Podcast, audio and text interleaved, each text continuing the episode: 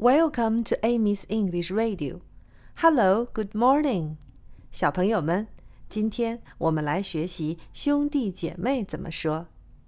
哥哥和弟弟是一个词，brother。brother。brother。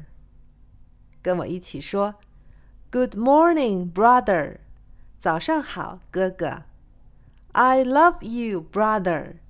我爱你，哥哥。姐姐和妹妹是一个词，sister。sister。sister。Good morning, sister. 早上好，姐姐。I love you, sister. 我爱你，姐姐。OK，今天就到这里吧。See you tomorrow.